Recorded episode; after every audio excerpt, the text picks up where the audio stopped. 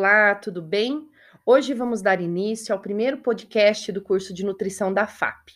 E para começar, a gente vai falar de um assunto recente, mas ao mesmo tempo que trabalhamos desde que nutrição é nutrição, que é a crononutrição. E para me ajudar nesse podcast, eu convidei a professora Natália Brandão, que atende em clínica, tem consultório na cidade de Apucarana, para falar um pouquinho sobre esse assunto. Olá, Natália, tudo bem? Oi, Tati, tudo bem? Um prazer te ajudar nesse tema tão interessante e contribuir para esse primeiro podcast da FAP. Vamos lá, então. A primeira pergunta é: o que é crononutrição? Tati, a crononutrição seria a interligação entre a nutrição e os nossos ritmos circadianos. Ou seja, né, esses ritmos que nós temos internos, que são individuais, que têm caráter genético também, como é, o momento que a gente tem mais fome no dia, ou o horário que a gente sente sono, que a gente está mais em período alerta que isso é muito de pessoa para pessoa. Isso é individual, então, né, Natália? Isso, isso é individual. A pessoa acorda num horário, tem mais fome em outro horário, isso é muito individual. Não dá para gente generalizar os ritmos circadianos. Isso mesmo, por isso que as nossas consultas são tão individualizadas, né? Isso, a nutrição priva, priva muito por isso. Por cada paciente, é diferente e nós temos que entender através da anamnese todas essas questões do paciente, o horário que ele acorda, o horário que ele faz as refeições, se ele pula refeições, mas qual é a relação entre a nutrição e esses ritmos, Natália? Porque o que a gente tem é, investigado e visto na literatura mais atual e que a gente já sabia antes, né, na verdade, que a gente percebe é quando não se respeita essa sincronização, esses ritmos circadianos dos indivíduos, gera o que a gente chama de desincronização interna, levando ao que a gente caracteriza como cronodisrupção, ou seja, as pessoas vão ter mais tendência a desenvolver doenças crônicas metabólicas por não respeitarem esses ritmos e perderem o controle com a saciedade. Então, seria mais chance de desenvolver obesidade, o diabetes do tipo 2, a hipertensão arterial, por exemplo. Ótimo. E muitas vezes o paciente ele só procura atendimento quando ele já tem uma doença crônica. E isso é péssimo. O que a gente tem que trabalhar é com prevenção.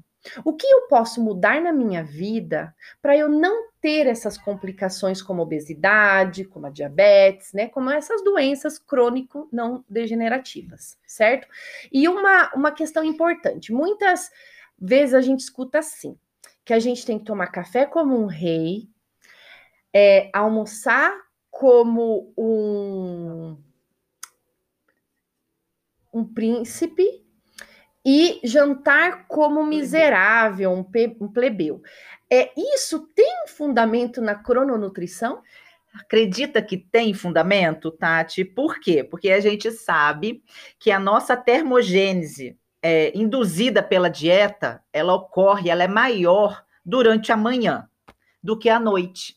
Então, a gente tem é, uma facilidade maior em gastar energia, né? Para a gente explicar isso de uma forma mais fácil, a gente gasta mais de manhã. Então, de manhã seria interessante não pular o café e ter uma refeição com aporte energético maior do que à noite.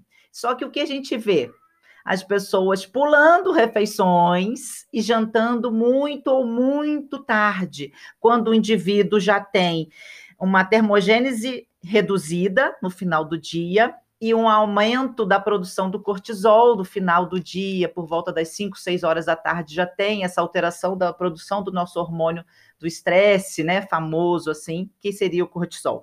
Então, a gente não é pular o café da manhã faz com que o indivíduo tenha mais chance de ter acúmulo de gordura corporal, menor tolerância à glicose e maior tempo de ação desse cortisol. Olha que interessante. Muito interessante. Então, a gente estu estuda crononutrição né? Eu que sou formada há 20 anos, a gente já estudava isso, da importância de ter refeições mais calóricas no período da manhã e refeições menos calóricas lá no final do dia. E o que acontece? As pessoas chegam em casa, elas têm, né, elas relaxam e aí elas têm um aporte calórico maior, o que é errado. E elas né? acabam jantando muito, né, numa densidade calórica muito alta, às vezes repetem porque já estão não, não tem mais compromisso, não vão mais sair de casa, não tem aquela correria do trabalho e depois vão o quê? Logo dormir, não tem mais a mesma o mesmo grau de atividade né, feita durante o dia, as atividades já diminuíram. Então, não há uma necessidade de comer tanto no final do dia. A crononutrição preza justamente para esse para se manter um controle maior da saciedade e evitar o aparecimento dessas doenças metabólicas. Então, seria importante a gente também respeitar essa nossa genética e fazer refeições nos horários mais regulares. Isso, a gente acha que só quando a gente tem filho a gente tem que seguir os horários, ter uma rotina, né? Mas isso é importante para qualquer idade. As pessoas têm que ter rotinas, elas têm que criar o hábito de tomar café da manhã, de comer uma fruta, de almoçar com calma, né? De ter uma refeição no meio da tarde, de jantar, não é a questão de comer à noite, não é proibido comer à noite, que isso fique bem claro. A pessoa ela tem que se alimentar, mas ela tem que entender que o gasto calórico dela nesse horário vai ser menor. Então, ela precisa comer menos. E aí depois, Natália, desse, né, dessa desregularização de todas essas refeições, a pessoa comendo mais à noite é, pode trazer outros problemas, certo? Como o quê? Então, ela vai ter mais chance de ter alterações no metabolismo de glicose e também da microflora intestinal. E hoje a gente sabe que ter alteração de microflora intestinal também contribui para o aparecimento de doenças crônicas metabólicas não transmissíveis, né? Como a obesidade, de novo, a hipertensão, o diabetes do tipo 2, e até a gente vê é, a interligação da microflora intestinal com doenças degenerativas é, cerebrais, Alzheimer, né? ansiedade, depressão. Então, precisa ter um controle melhor do, da sua rotina alimentar, mas também do seu estilo de vida. É, não perder muitas horas de sono, né? Ter um sono reparador também é importante, não ser sedentário também é importante, né? Então, é um estilo de vida mais saudável, também seria importante para contribuir para a regularização dos ritmos circadianos e favorecer, né, trazer o que a gente tem de mais importante, que é a saúde nutricional. Isso, é um, é um efeito cascata, são um ciclos, né? Então, ou a gente começa a se organizar com pequenos passos, como a gente fala. Não adianta falar, segunda eu começo a dieta, segunda eu vou começar minha academia, não é isso. A gente tem que começar com pequenos passos, mudar os nossos hábitos que são errados. E para isso, existe um profissional apenas que é o profissional que está capacitado a prescrever dietas, a conhecer mais o seu dia a dia, a sua rotina, elaborar um plano alimentar adequado para né? Essa pessoa que quer mudar de vida. Qual é esse profissional, Natália? O nutricionista. Muito bem. Então, não vamos se esquecer que o único profissional é o nutricionista e que todo nutricionista, que tem muito nutricionista que vai escutar esse podcast ou futuros profissionais nutricionistas, que a dieta tem que ser individualizada, que a gente tem que conhecer o paciente, né, Natália? Não é à toa que é na nossa, né, no nosso curso que a gente trabalha a educação nutricional, a avaliação nutricional, fazendo uma boa anamnese, né? Porque não é só calcular a dieta. O indivíduo é, receber a dieta e ele se encaixar no cardápio. A gente é que tem que fazer um cardápio que se encaixe no nosso paciente, no nosso cliente, porque cada indivíduo é único. Então, a gente tem que tentar fazer com que a nutrição favoreça ele da melhor maneira possível, mas respeitando a individualidade de cada um. Ótimo, adorei. E a anamnese a gente trabalha desde o primeiro semestre. E além disso, Natália, é importante falar que muitas vezes os alunos ficam preocupados em adequar a dieta. Nossa, mas passou 100 calorias da minha dieta. Nossa, faltaram 200 calorias.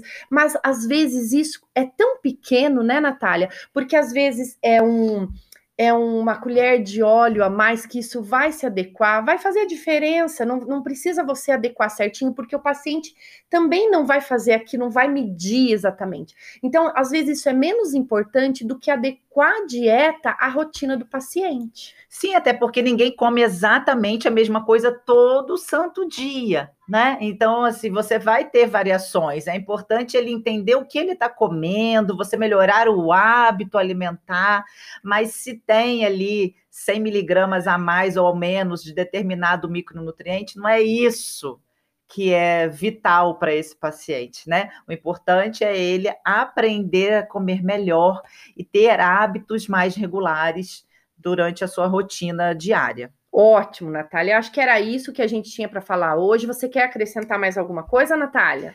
Gente, façam cardápios respeitando os hábitos desses pacientes, tá? Não sigam é, tendências, não coloquem cardápios né, da moda, que às vezes o paciente, o cliente já chega até a gente querendo determinado tipo de cardápio. Ele tenta falar, ah, eu gostaria de fazer uma dieta low carb, eu gostaria de fazer um jejum intermitente. E não é ele que deve escolher muitas vezes, porque ele não entende a fisiologia, toda a parte nutricional que a gente conhece. Então, a gente é que tem que decidir qual vai ser a conduta, a melhor conduta para cada paciente que chegar até nós. Ótimo, muito bem. Eu queria agradecer a Natália. Natália, por favor, passa o seu telefone de contato para quem quer né, agendar uma consulta, mudar os seus hábitos alimentares. E, além disso, a Natália também é nossa professora na instituição FAP. Agradeço muito, Tati, essa oportunidade, esse convite. É, quem quiser entrar em contato comigo, o meu telefone é o 98809-6481. Ótimo, muito obrigada. E pessoal, vamos, nós vamos ter sequência desse podcast. Não perca o próximo episódio. Abraços.